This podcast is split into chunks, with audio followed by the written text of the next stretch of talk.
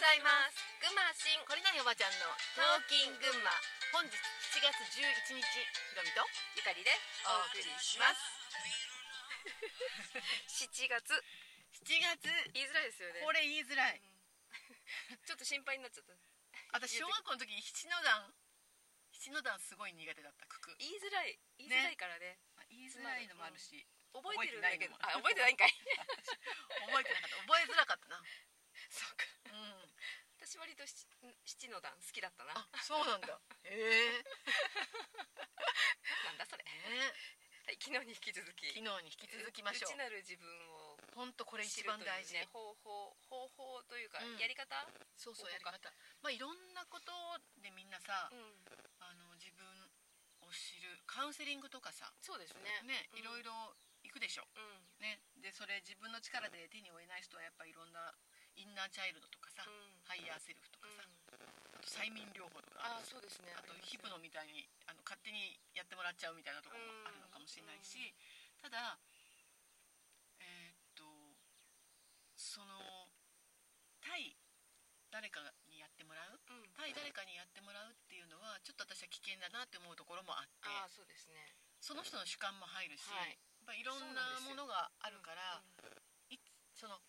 えーっと前世を見てくれる人とかさ、はいはい。いろいろいるじゃん、うん。ハイヤーセルフと会話ができる人とかさ、いろいろいるんだけどやっぱりその人のつながっている霊界っていうかその人のうんと持ってる意識っうん。ていうのを通してだとやっぱり1枚フィルターがかかるんだよね。そうですね。あとなんだっけそのさっき言ったつながるところうん。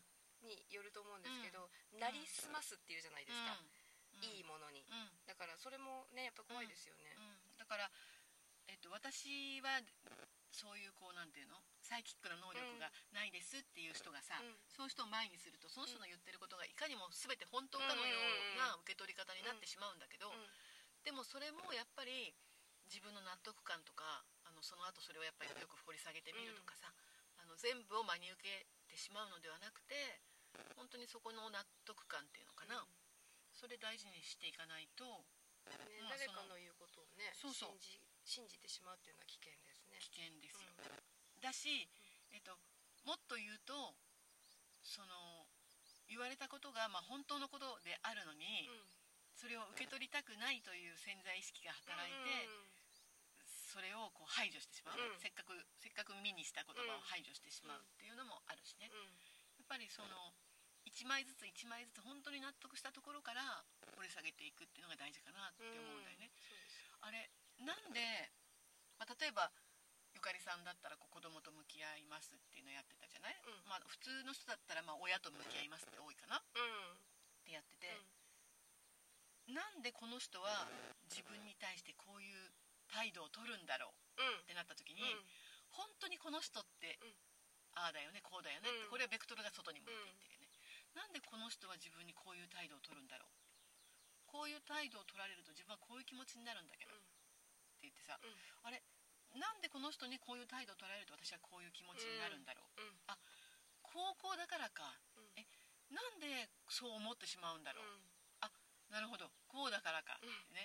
だからそれでこう一つ分かるとえじゃあなんでって次に疑疑問が出てきて、そうやって深掘りしていくんだけど、この私がこれをスピリチュアルを知って、うん。このベクトルを自分に向けるっていうのを初めて知った時に、そうか今まではベクトルは外側に向いていたけども、うん。その外側にある深さみたいなところをうん。必死で追いかけていたんだなっていうね、ああはい。うん。でそれをうーんとスピリチュアル的な、なんていうのかなことをやってるみたいな誤解の中でやり続けてた。うん。うん。だからそれを変え、えー、とこの目で見えている現実を目で見えている世界の中でいかに解決していけばいいのかっていうのをやってたんだよね、本質的な外側の解決方法みたいなのを延々探して。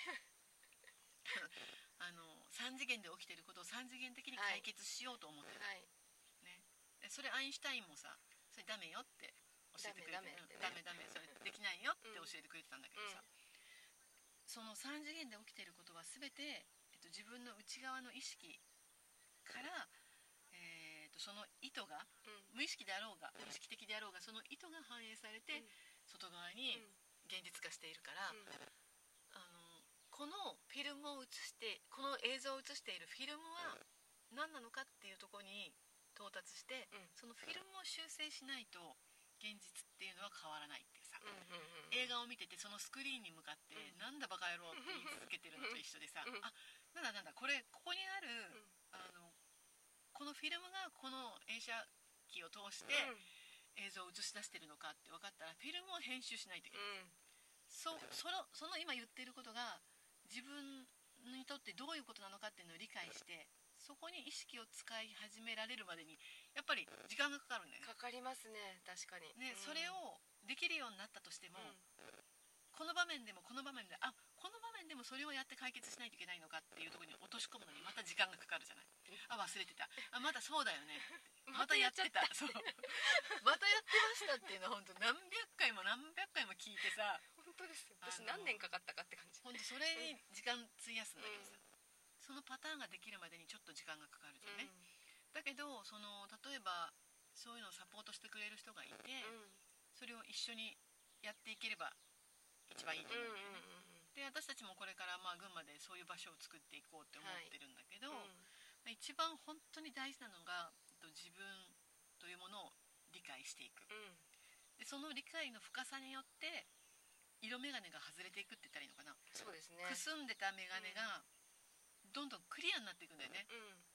だからその人に何かを聞かなくても自分がどうすべきかっていうのが分かり始めていく、うんうん。ていうか自分にしからないっていうことも分かってくるしあの誰かが必要なくなりますよね。そう誰かが必要なくなる。聞かなきゃわからないっていうのはね。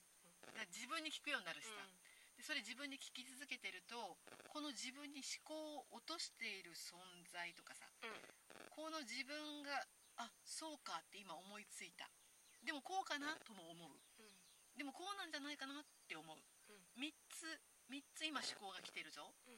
この思考はきっとここからだな。あこの思考は自分ならざるものからだな、うん。あこの思考はこうだな。でこう3つある案の中からどの思考や感情を選択して自分が行動に移していくかっていうことまで、えーっと分かっていくぐらいのレベルに 進んでいくいけるとね。うん。本当に外側っていうのは関係なくなるっていうさ。はい。そんな感じだよね。うん。あの上人さんもさうん。言ってたしなんかね昨日あたりのインスタだったかな。あの、うん。高橋さん高橋君っていうさ若い男の子が高橋圭吾君だっけ？あのいろいろ発信してるじゃん、うんアメリカでうん。